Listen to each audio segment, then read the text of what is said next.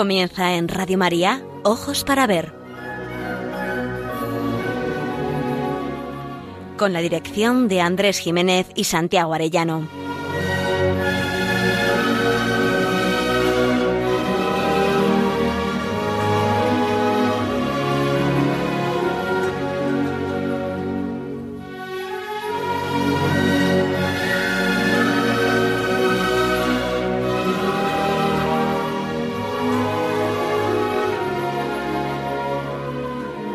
Buenos días, queridos oyentes. Les saludamos desde Pamplona, donde emitimos este programa el primer y tercer martes de cada mes para Radio María. Ojos para ver, un programa que realizamos Santiago Arellano, Miguel Ángel Idigaray a los mandos técnicos y con su voz cálida, y quien les habla, Andrés Jiménez. Lo hacemos, como bien saben, con un deseo principal, aprender a mirar para aprender a vivir.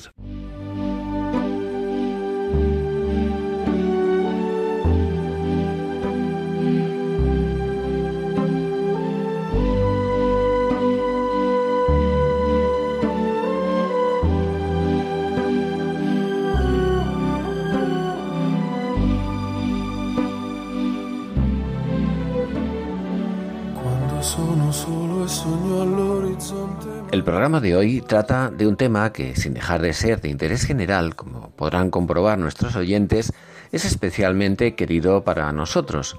Se trata de la concepción y definición de la persona humana ofrecida por el Papa Benedicto XVI cuando afirma que somos don y tarea.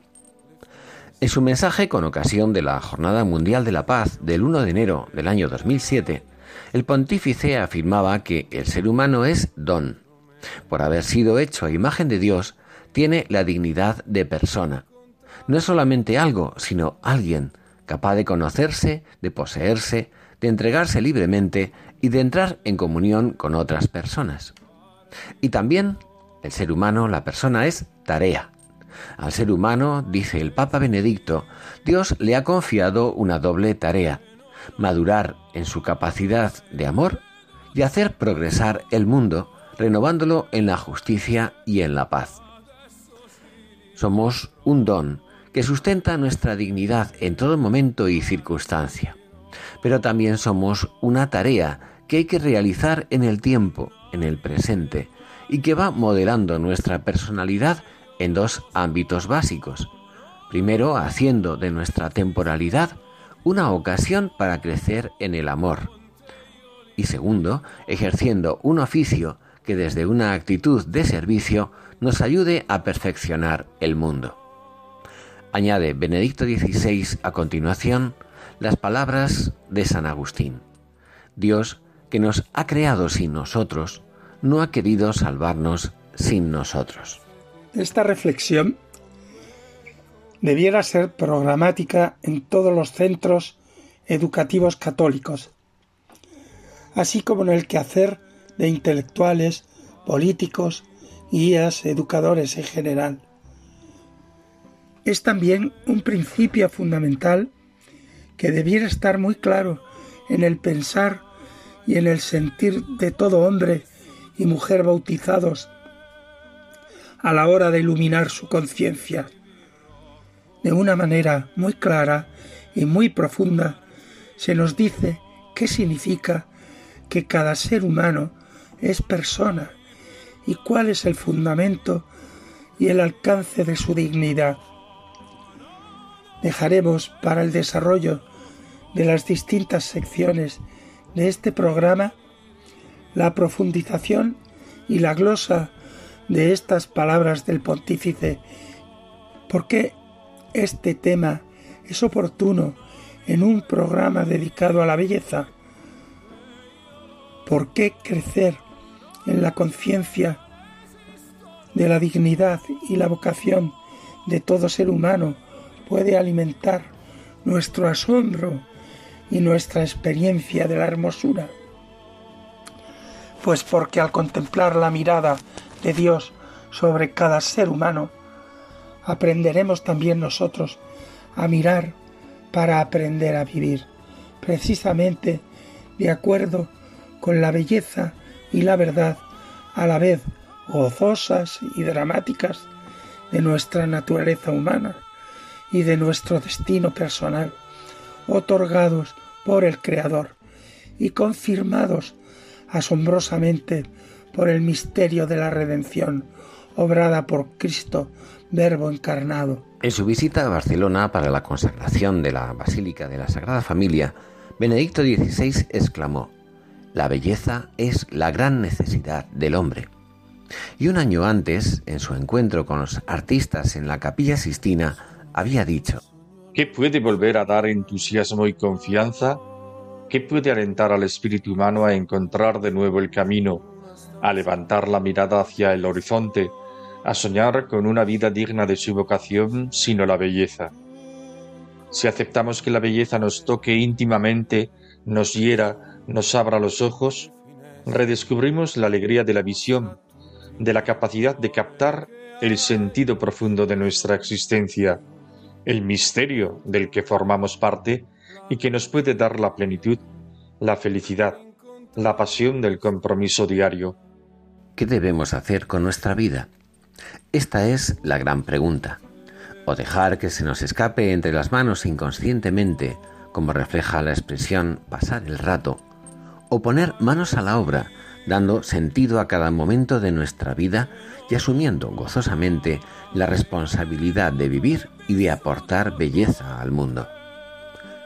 Aprender a descubrir la alegría y el gozo, la trascendencia de nuestras decisiones, de nuestro trabajo en el mundo, de nuestros vínculos de amistad, de nuestra responsabilidad como ciudadanos día a día, es también un camino apasionante, capaz de llenar de belleza y de sentido nuestra existencia. Como dice Benedicto XVI, madurando en nuestra capacidad de amar y haciendo progresar el mundo, renovándolo en la paz y en la justicia. Pero el precio de todo ello es precisamente el ejercicio adecuado de nuestra libertad, ese precioso don que los cielos otorgaron a los hombres, como escribió Cervantes, capaz de lo mejor y lo peor, pero que sólo es auténtica, auténtica libertad cuando se hace camino y energía para el bien, la verdad y la belleza.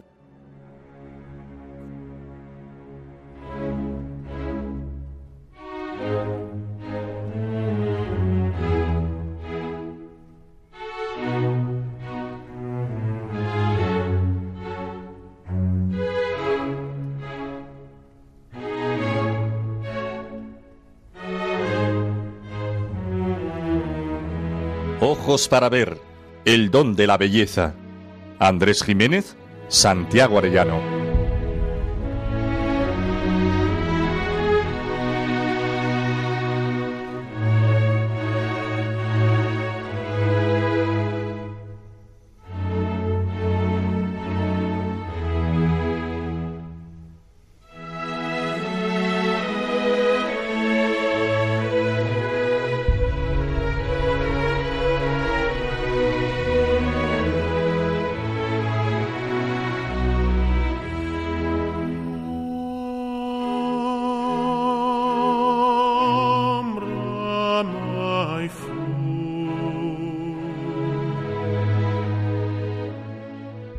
El fundamento más grande de nuestra dignidad humana es no sólo que Dios nos creó del lodo originario a su imagen y semejanza, sino que en el instante de la concepción, en ese mismo instante, Dios crea un alma individual e inmortal que al unirse al cuerpo constituyen la persona humana, ser fronterizo de cuerpo y espíritu ser único e irrepetible.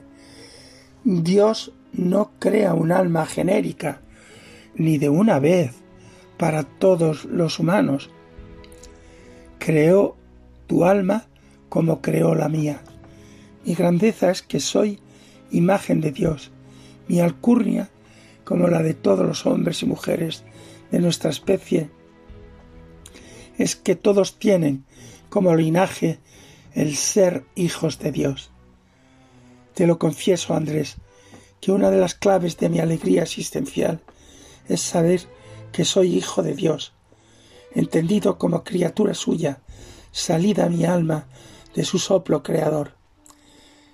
Me pediría el cuerpo ir gritándolo por todas las calles. Escuchad, hermanos, ¿sabéis que somos hijos de Dios? Dos momentos queremos traer a nuestro recuerdo en esta sección el don de la belleza. Era habitual en la Madre Teresa de Calcuta, desde los inicios de su fundación, el asombroso ceremonial con que se acercaba a recoger al anciano moribundo abandonado en una acera de Calcuta. Puesta de rodillas, inclinaba su cabeza hasta el suelo en un gesto que sólo sería pertinente ante una divinidad.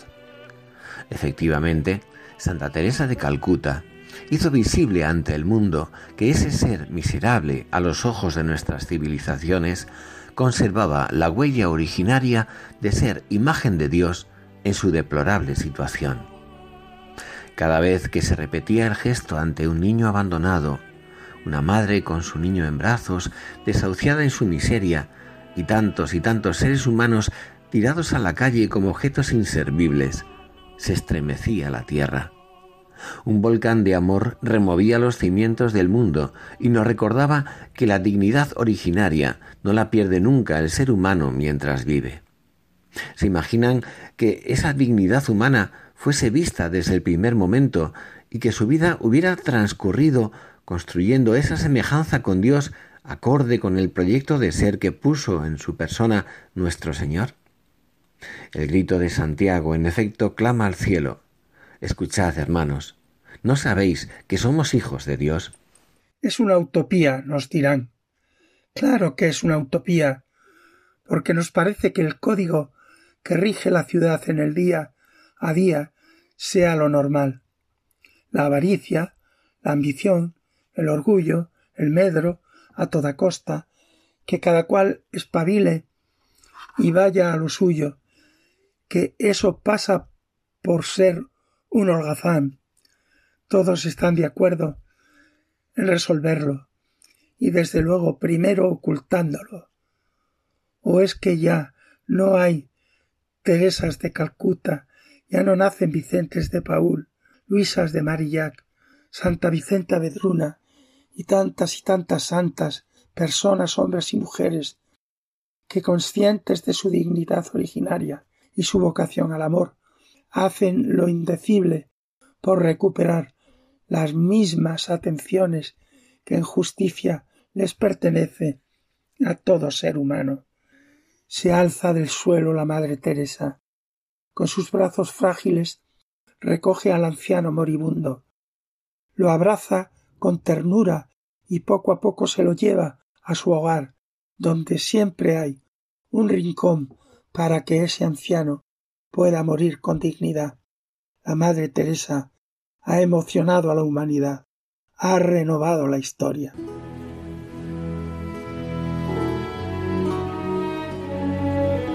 Aprender a mirar. Ojos para ver. Radio María.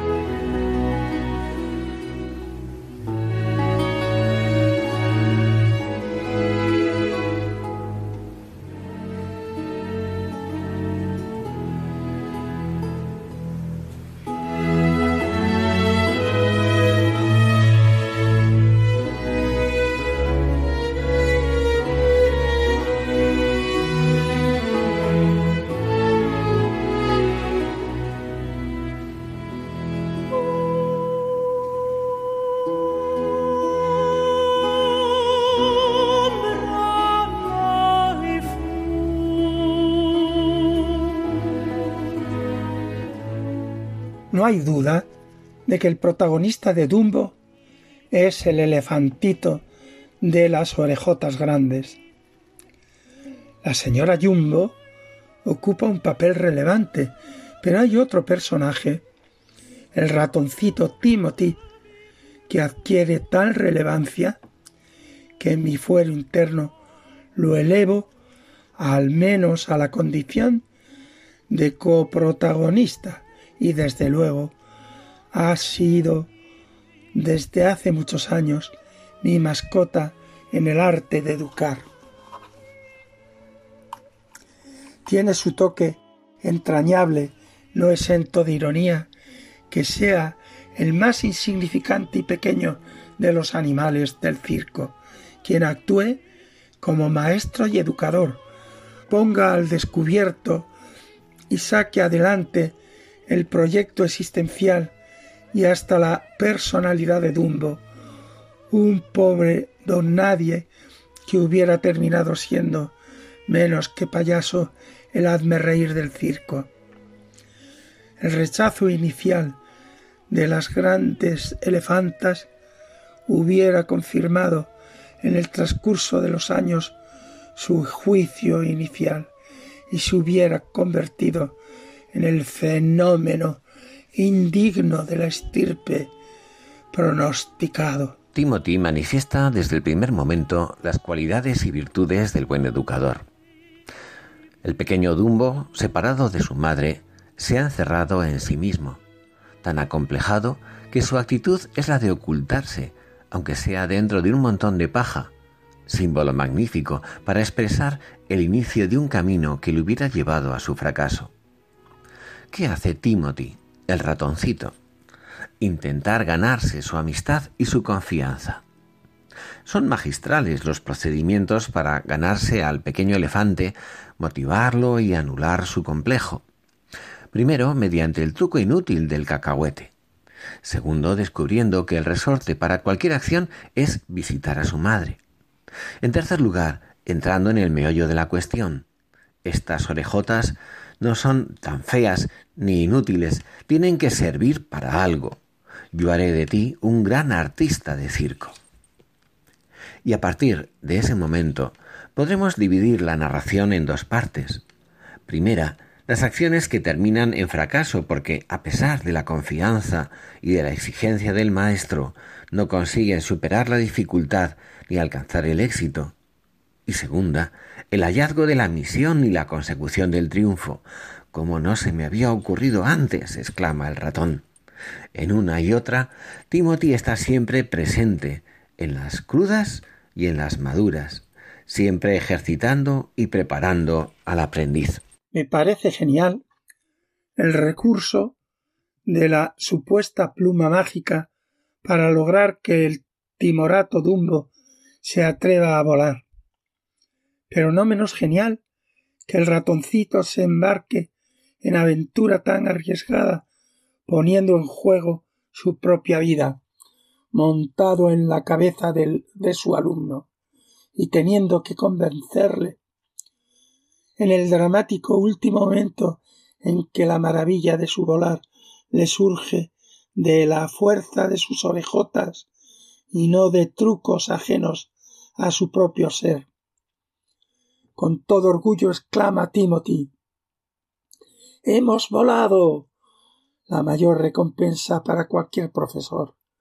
Curiosamente, en el desenlace final tan a la americana se demuestran los éxitos por lujos que hablan de haberse montado en el dólar con especial recompensa para la madre, como cabía esperar, y olvido deplorable del amigo y maestro, como no lo cabía menos. De Timothy se ha olvidado hasta el apuntador.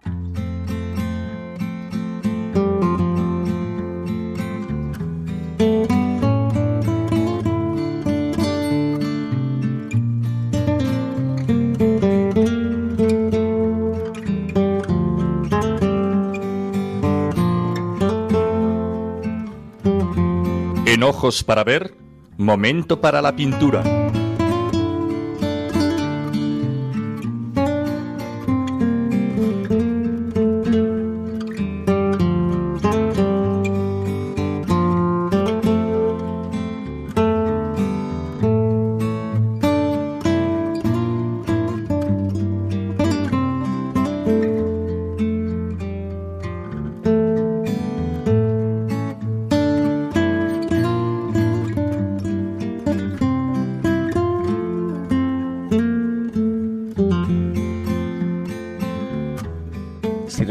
Un cuadro cualquiera del impresionismo en su esplendor y nos acercamos a una pintura de Marc por ejemplo, después del drama de la Primera Guerra Mundial, es preciso reconocer que algo ha cambiado en el mundo, algo se ha destruido. Y todavía en el desconcierto del dolor, entre colores brillantes y esperanzadores, van surgiendo imágenes como recuerdos infantiles, parecidas a mariposas que van reconstruyendo un mundo perdido. Sus obras, las de Chagall, son obras que comunican la felicidad y el optimismo a aquellos que las observan mediante intensos y vívidos colores. Marshall, de origen bielorruso, procedente de una familia judía y afincado en Francia, donde morirá en 1985, con 97 años nada menos, gustaba de colocarse a sí mismo, a veces, junto con su mujer, como observador del mundo, un mundo de colores visto a través de un vitral. Muchos consideran, por ejemplo, que su cuadro titulado La crucifixión blanca y sus ricos e intrigantes detalles es una denuncia del régimen de Stalin, del holocausto nazi y de toda la opresión contra los judíos. Chagall cultivó durante más de 80 años un arte inspirado en el amor, los recuerdos, las tradiciones rusas y judías, los acontecimientos históricos o los hitos artísticos de los que fue testigo y en ocasiones protagonista. La obra que vamos a comentar a continuación se titula La creación del hombre. Es un óleo de 1958 y se encuentra en el Museo Marc Chagall de Niza, en Francia. Sorprende la mirada cristiana en alguien que partía de su vinculación inicial a la revolución comunista de la que al fin tuvo que escapar ante la persecución contra los judíos y el desengaño de las revoluciones. Esta es una de las pinturas religiosas más formales y pensadas del artista. Por supuesto, lejos, lejos del canon académico, pero estricto en el canon de la simbología judeocristiana. Se trata del relato bíblico del Génesis y parte de los Evangelios donde Dios completa la creación del hombre. El cielo se presenta con luz amarilla y un sol rojo sobre el cual gira el pueblo judío, desde antiguo hasta la crucifixión. La parte baja muestra a Adán en brazos de un ángel en medio de la creación. En sus obras abundan las referencias a su niñez, aun al precio de evitar las problemáticas experiencias que después vivió. Sus obras comunican felicidad y optimismo a aquellos que las observan mediante intensos y vividos colores. La crisis espiritual en que vivimos ha puesto en dispersión los valores espirituales que sentaban las bases de la cultura cristiana. En el cuadro, una especie de ventilador gigante remueve los valores tradicionales que vienen de la cruz, de Cristo, mientras al pie del cuadro surge Adán, dormido en brazos de un ángel. Es hora de que Adán despierte, y buen momento de reflexión cargada de esperanza para nosotros, hijos de Adán, ante este sorprendente cuadro de Chagall para tiempos de pandemia.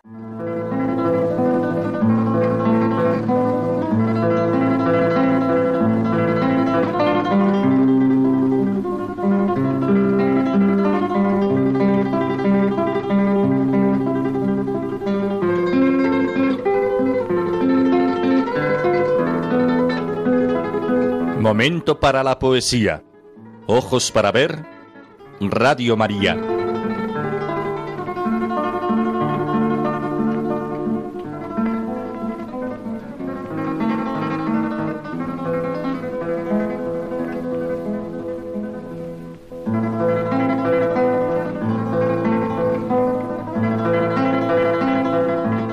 Vuelvo a la poesía de la poeta cubana Dulce María Loinaz.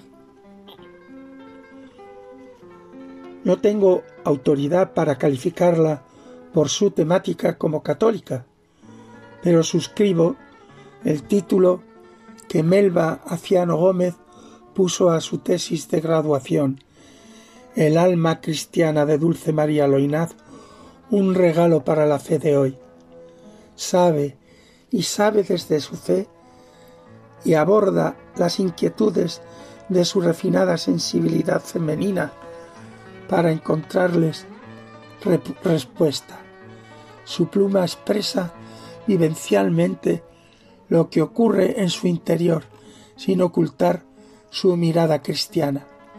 Aunque en todos sus libros aparecen poemas inolvidables, la mejor de sus creaciones, como lo confesó la autora, es Poema sin nombre. De él decía, es una forma de poesía escueta, condensada, desprovista de todo adorno, incluso metro y rima, y lo prefiero por eso mismo, porque ha logrado ser lo que es sin apoyarse en nada. Es un libro que se hizo a sí mismo. Habla sin duda la mujer culta que conoce perfectamente los secretos de la gaya ciencia, el arte de componer impecablemente versos y estrofas.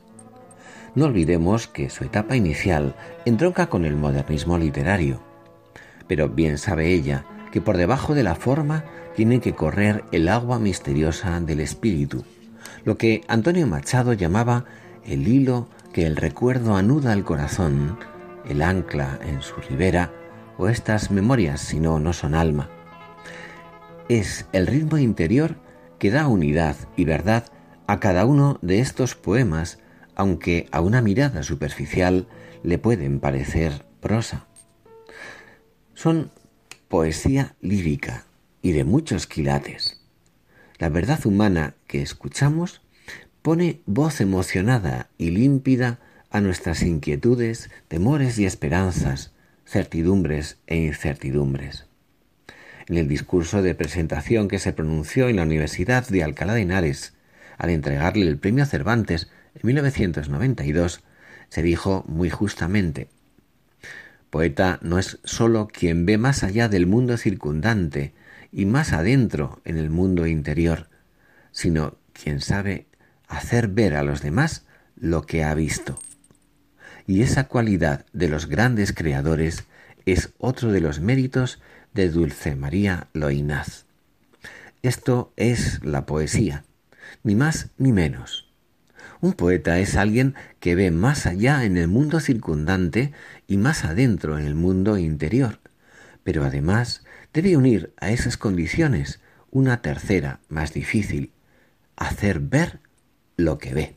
El poema que hoy os ofrezco es una oración, un monólogo que Dulce María dirige a su Señor, un especial encuentro interior en que le plantea a Dios una serie de cuestiones existenciales e incluso filosóficos de gran actualidad.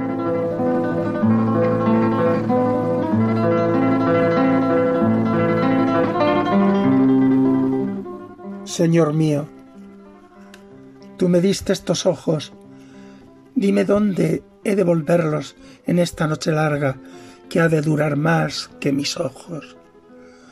Rey jurado de mi primera fe, tú me diste estas manos, dime qué han de tomar o dejar en un peregrinaje sin sentido para mis sentidos, donde todo me falta y todo me sobra. Dulzura de mi ardua dulzura, tú me diste esta voz en el desierto Dime cuál es la palabra digna de remontar el gran silencio. Soplo de mi barro, tú me diste estos pies, dime por qué hiciste tantos caminos si tú solo eres el camino y la verdad y la vida.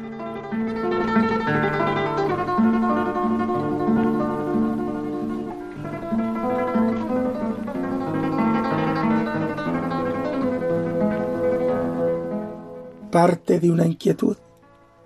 Para expresarla, elige cuatro elementos comunes de nuestra realidad.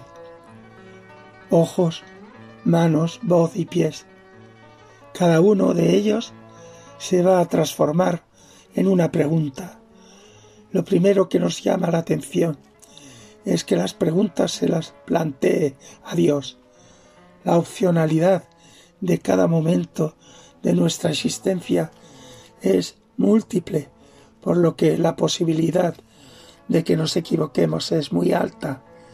¿Quién sino Dios podía evitar nuestros errores? Pronto descubrimos que nos encontramos ante un poema simbolista. Esa noche larga y esa noche oscura seguro que nos recuerda versos de la mejor poesía mística universal. ¿Qué podrán ver nuestros ojos hechos para la luz en medio de esa noche cerrada y larga más que nuestra existencia? Solo Él puede orientar nuestros ojos velados para acertar en lo que es necesario contemplar. El segundo elemento no es menos desconcertante. Se dirige a Dios como a Rey al que se le juró fidelidad en los inicios del camino de la fe. Las manos tienen que coger, para eso se hicieron. Pero, ¿qué han de coger en un mundo regido por los sentidos mientras vamos peregrinando sin sentido para mis sentidos, donde todo me falta y todo me sobra? Y el eco del anhelo agustiniano parece escucharse una vez más. Inquieto está mi corazón. En el tercer versículo aparece la voz y con ella la palabra. No nos sitúa en medio de la ciudad, donde la palabra nos exige encuentro y comunicación. Dulce María nos sitúa en otra perspectiva de la palabra. Nos encontramos en medio del desierto. Una clave nos la da la invocación inicial. Dios es la dulzura, pero de mi espinosa dulzura. En medio del desierto, ¿qué sentido puede tener la palabra? ¿Qué le pide a Dios que tenga la palabra? Nada menos que la de remontar el silencio. Todo el poema está inmerso en la corriente del existencialismo, oscuridad, mundo sin sentido, desierto y silencio. En aquellos años se hablaba del absurdo, del silencio de Dios y hasta de la muerte de Dios. ¿Qué otra cosa podía pedirle a Dios? Para un mundo arduo, espinoso y desabrido, que le otorgase una palabra contagiada de su dulzura, que fuera capaz de remontar el vuelo de todo silencio en medio de cualquier desierto existencial. Le pide que la palabra de su poesía ilumine la desolación de los hombres. El cuarto versículo convierte en pregunta los pies. No la plantea directamente, pero nos resuena en cada palabra escrita. ¿A dónde deben dirigirse nuestros pies? En la estructura paralelística en que está organizado el poema, nos sorprende la invocación o alabanza que le dedica en esta ocasión a Dios. Soplo de mi barro. Nada menos que se remonta al Génesis. Dios es el soplo de nuestro barro, el que dio vida a nuestra materia inerte, el que nos da a cada ser humano el espíritu de nuestra individualidad y de nuestra inmortalidad. Ante este Dios creador, surge una pregunta acusadora. ¿Por qué tantos caminos si solo uno es el apropiado? En el fondo le está preguntando a Dios ¿Para qué la libertad?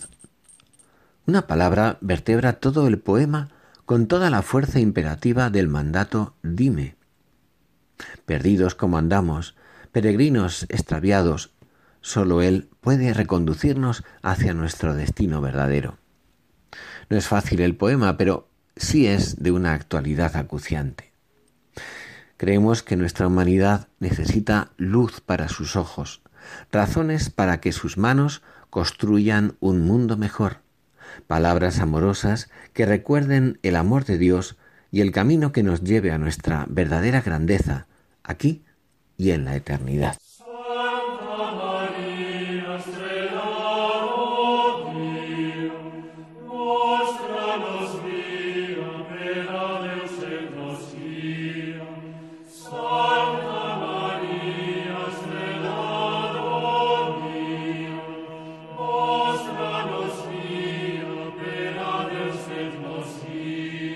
El camino de las artes. Ojos para ver.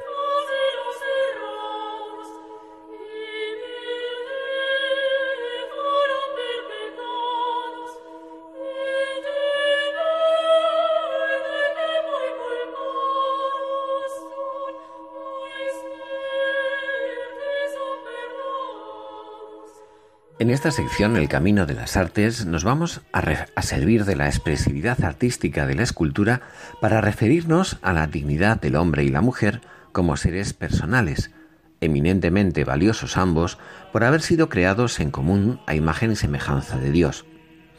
El Codex Calistinus, escrito por Aymeric Picot a mediados del siglo XII, es una fuente de inestimable valor para conocer la Catedral de Santiago de Compostela, en su momento de máximo esplendor y para el estudio de las peregrinaciones durante la Edad Media. Es una guía en toda regla del camino desde Francia a Compostela. En el noveno capítulo del Códex se describe con una enorme minuciosidad el templo compostelano. De sus tres portadas a las que se refiere, la única que hoy se conserva es la de Platerías, que da al sur y que es llamada así por dar a la plaza en la que se habían establecido numerosos orfebres plateros. Se edificó entre 1103 y 1117, aunque ha recibido algunos elementos posteriormente. Pasa por ser uno de los conjuntos escultóricos más singulares del románico por la densidad escenográfica y de contenidos y por presentarse en una doble puerta, lo que constituye una notable originalidad. Esta cuenta con sendos arcos de medio punto y con un friso superior. De su descripción se deduce que a mediados del siglo XII ya estaba terminada y en líneas generales responde a como la vio el autor del códex, que habla de estas columnas de mármol unas, de piedra otras, admirablemente esculpidas con imágenes, flores, hombres, aves y animales. Se disponen las dos puertas bajo una serie de relieves procedentes de la antigua portada de la azabachería, situada al norte, llamada también del paraíso o francígena, por ser por donde llegaban los peregrinos del camino francés.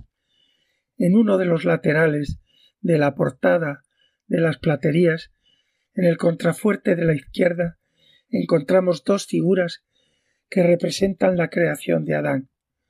La figura del Creador a la izquierda va vestida, a la diferencia de la criatura.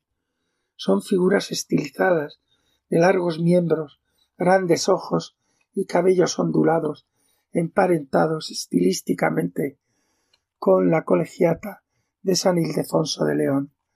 Adán es tocado por Dios. El acto de la creación se expresa mediante este gesto es el contacto de la mano del Creador sobre el cuerpo desnudo de Adán el que dota de vida a éste, y creó Dios al hombre a imagen suya, a imagen de Dios lo creó. Pero es que, en efecto, en esta pieza observamos dos detalles maravillosos. El rostro de Adán, aunque sin barba, es el mismo rostro de Dios. Adán, el ser humano, es de estirpe divina. Su rango y dignidad es la de un Hijo de Dios, cuyo semblante reproduce. Aún más, el Creador pone su mano en el pecho del hombre, sobre su corazón. En la capilla sixtina, es el dedo de Dios el que toca al dedo de Adán, en gesto interpelativo y soberano. Aquí, la representación es aún más expresiva si cabe. Lo que hace al hombre imagen de Dios es que Dios ha modelado su corazón único, irrepetible, estando llamado a participar desde lo íntimo de su ser en la vida del Dios que le da la vida y la existencia. Pero, según diversas interpretaciones, lo mismo encontramos con la creación de Eva, dispuesta al otro lado de la fachada y procedente también de la puerta del paraíso que daba al norte. Aunque se ve con claridad que ha sido esculpida por otro maestro, el gesto de Dios es exactamente el mismo. Reposa su mano creadora sobre el pecho de Eva y ambos se miran a los ojos. Gesto máximamente elocuente, pues revelaría que la dignidad de la mujer es exactamente la misma que la del varón. En este año compostelano, que se extenderá hasta el final de 2022, ojalá podamos pronto asomarnos directamente a la espléndida lección de humanidad y de esplendorosa teología que se manifiesta en la Catedral de Santiago.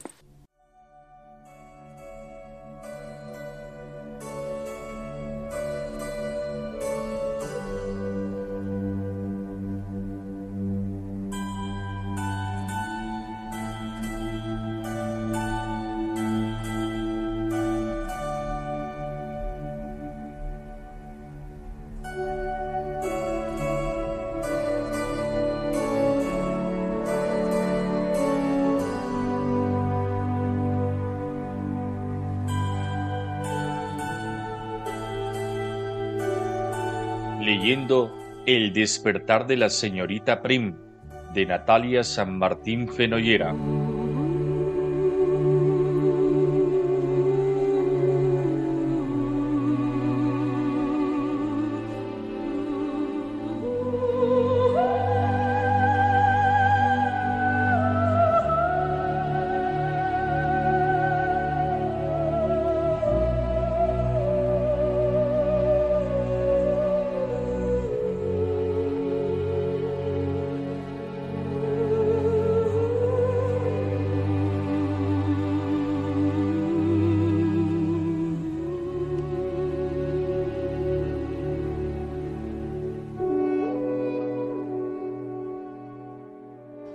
Pero, ¿quiénes son los personajes de esta singular novela?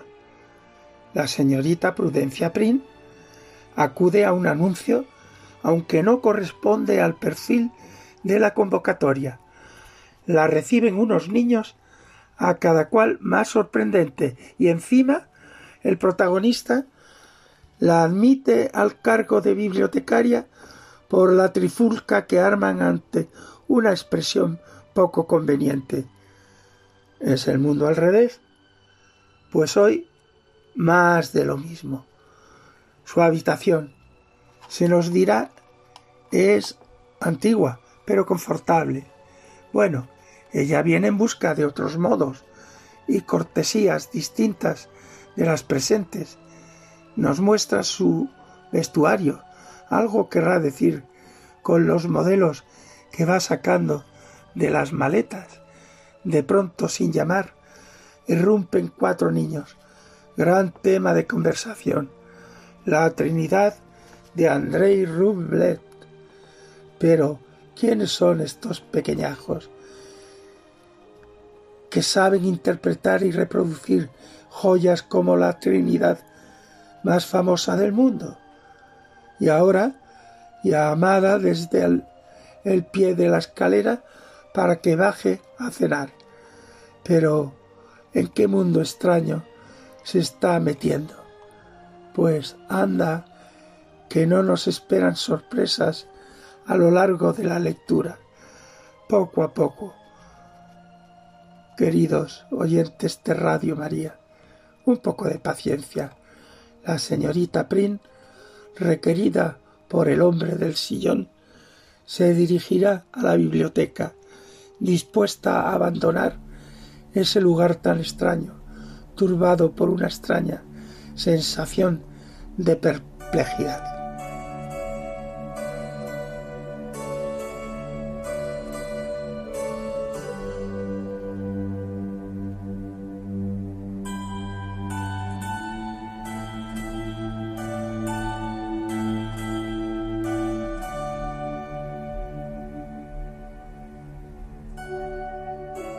Nada más entrar en el que habría de ser su dormitorio durante los próximos meses, la bibliotecaria se sentó en la cama y contempló los ventanales abiertos sobre la terraza. No había muchos muebles, pero los que había eran exactamente aquellos que debían ser. Una otomana tapizada en viejo damasco azul, un enorme espejo veneciano, una chimenea georgiana de hierro, un armario pintado de aguamarina y dos antiguas alfombras de Wilton Demasiado lujo para una bibliotecaria, pensó. Aunque en realidad la palabra exacta no era lujo. Todo lo que allí había parecía haber sido usado. Todo había sido vivido, remendado, gastado. Todo rezumaba experiencia.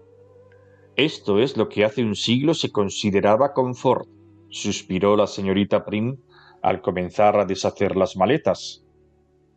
Un crujido en la madera hizo que levantase la vista y la posase en una pequeña pintura apoyada sobre la chimenea.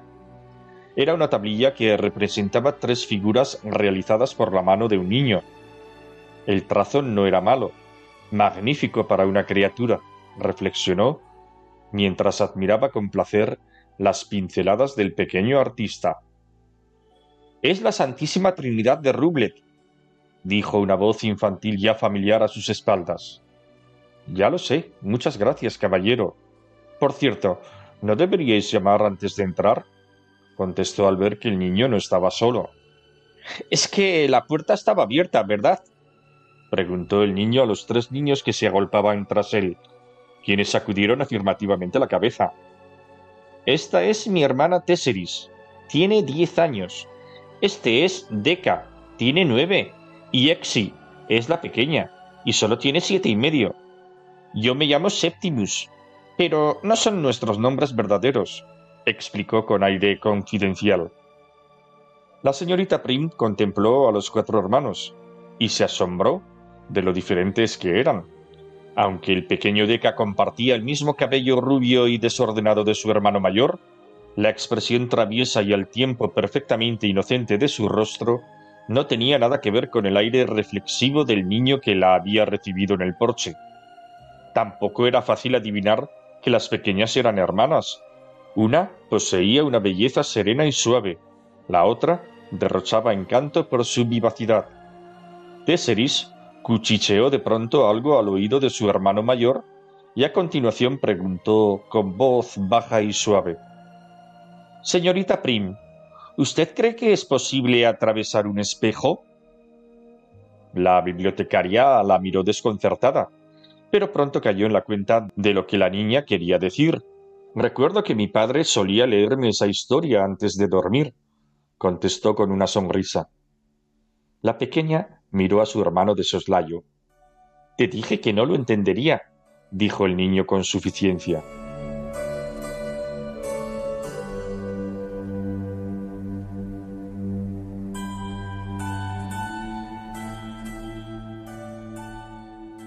En lugar de replicar, la señorita Prim abrió la segunda de sus maletas y sacó un kimono de seda natural color verde jade que colgó con descuido en el armario. Así que aquello era tratar con niños, pensó algo molesta. A eso y no a otra cosa se refería el anuncio. No se trataba de travesuras, de dulces y de cuentos de hadas. Se trataba, ¿quién lo iba a decir?, de misterios y acertijos. ¿Le gusta el icono de Rublev? preguntó el niño, ocupado ahora en hojear un puñado de libros que asomaban de una maleta. Mucho, dijo la bibliotecaria con seriedad mientras colocaba cada prenda en su lugar. Es una obra magnífica. La pequeña Tessedis levantó la cabeza al oír la respuesta. Los iconos no son obras, señorita Prim. Los iconos son ventanas. La bibliotecaria dejó de colgar vestidos y contempló a la niña con aprensión. Definitivamente, el hombre que gobernaba aquella casa se había excedido con los pequeños. A los diez años no había por qué tener aquellas nociones absurdas sobre iconos y ventanas. No es que fuese malo, por supuesto que no era malo, pero no era natural. Hadas y princesas, dragones y caballeros, rimas de Stevenson, pasteles de manzana. Eso era lo que a su juicio debía conocer una criatura a esa edad. Entonces, ¿Has pintado tú esta ventana? preguntó aparentando desinterés. La niña asintió con un gesto de cabeza. La pintó de memoria, añadió su hermano. La vio en la galería Tetriakov hace dos años. Se sentó delante y ya no quiso ver nada más. Cuando volvimos a casa empezó a pintarla por todas partes. Hay de esas ventanas en todas las habitaciones. Eso es imposible, respondió secamente la señorita Prim. Nadie puede pintar de memoria una obra como esa, y menos una niña de ocho años, como tendría tu hermana entonces. No puede ser. Pero si usted no estaba allí, protestó el pequeño Deca con inesperada brusquedad. ¿Cómo puede saberlo? En lugar de contestar, la bibliotecaria se acercó despacio a la imagen, abrió su bolso y sacó una regla y un compás. Allí estaban, no había duda, la división octogonal, el círculo exterior e interior, la forma del cáliz entre las figuras. ¿Cómo has hecho esto, Tesseris? Es imposible que lo hayas hecho sola, incluso aunque hayas tenido una lámina al lado. Tienen que haberte ayudado. Dime la verdad, ¿ha sido tu padre o tu tío o quien quiera que sea la persona que cuida de vosotros? No me ha ayudado nadie, dijo la niña en voz baja pero firme. Después se dirigió a su hermana menor. ¿A qué no, Exi? No le ha ayudado nadie. Ella siempre hace sola las cosas, ratificó ésta con solemnidad mientras hacía esfuerzos por mantenerse en equilibrio sobre un solo pie. Perpleja ante aquella resistencia fraterna, la señorita Prim no insistió. Si aquellas criaturas hubiesen sido adultas, sus dotes de interrogación habrían resuelto el engaño sin esfuerzo. Pero un niño no era un adulto. Existía una gran diferencia entre un niño y un adulto. Un niño podía gritar, podía llorar ruidosamente, podía reaccionar de un modo absurdo. ¿Y qué ocurriría entonces? Una empleada que en su primer día de trabajo enfurece a los miembros más vulnerables de la familia no puede contar con buenas perspectivas. Más aún se estremeció después de haber sufrido el percance de entrar en la casa de forma irregular. ¿Y qué hacían unos niños tan pequeños como vosotros en la Galería Tetriakov? Moscú está muy lejos. Fuimos allí a estudiar arte, respondió Septimus. ¿Quieres decir con la escuela?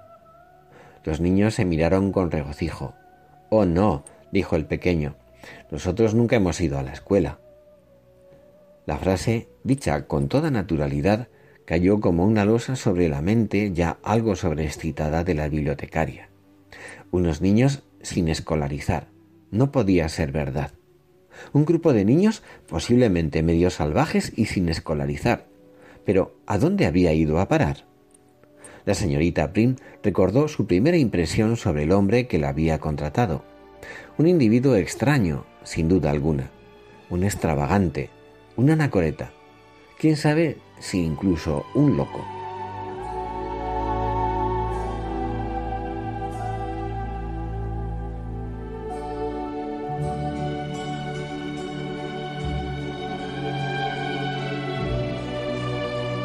Señorita Prim, la voz baja y educada del hombre del sillón llegó a la habitación a través de las escaleras. En cuanto haya tenido tiempo de instalarse, me gustaría verla en la biblioteca si hace el favor. La bibliotecaria se vanagloriaba secretamente de una cualidad personal, su tenacidad para llevar a cabo lo que consideraba correcto en cada momento. Y en el caso presente reflexionó, lo correcto era excusarse y abandonar la casa de inmediato. Animada por esa idea, cerró rápidamente sus maletas, retocó su peinado en el espejo echó un último vistazo al icono de Rublev y se dispuso a cumplir con su deber. Por supuesto, contestó en voz alta. Ahora mismo bajo.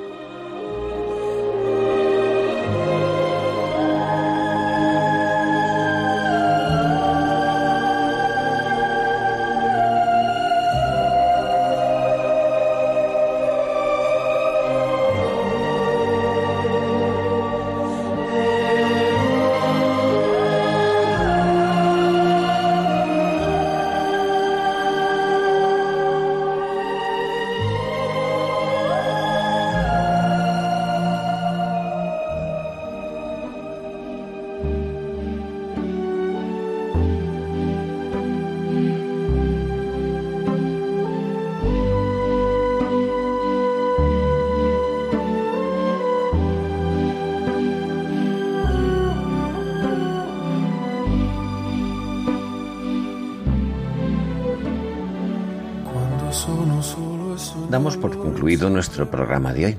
Esperamos que les haya complacido. Hoy hemos querido contemplar en el ser humano la huella de dignidad otorgada por el Creador como don y como tarea. Ese es siempre nuestro propósito, aprender a mirar para aprender a vivir. Que tengan un hermoso día.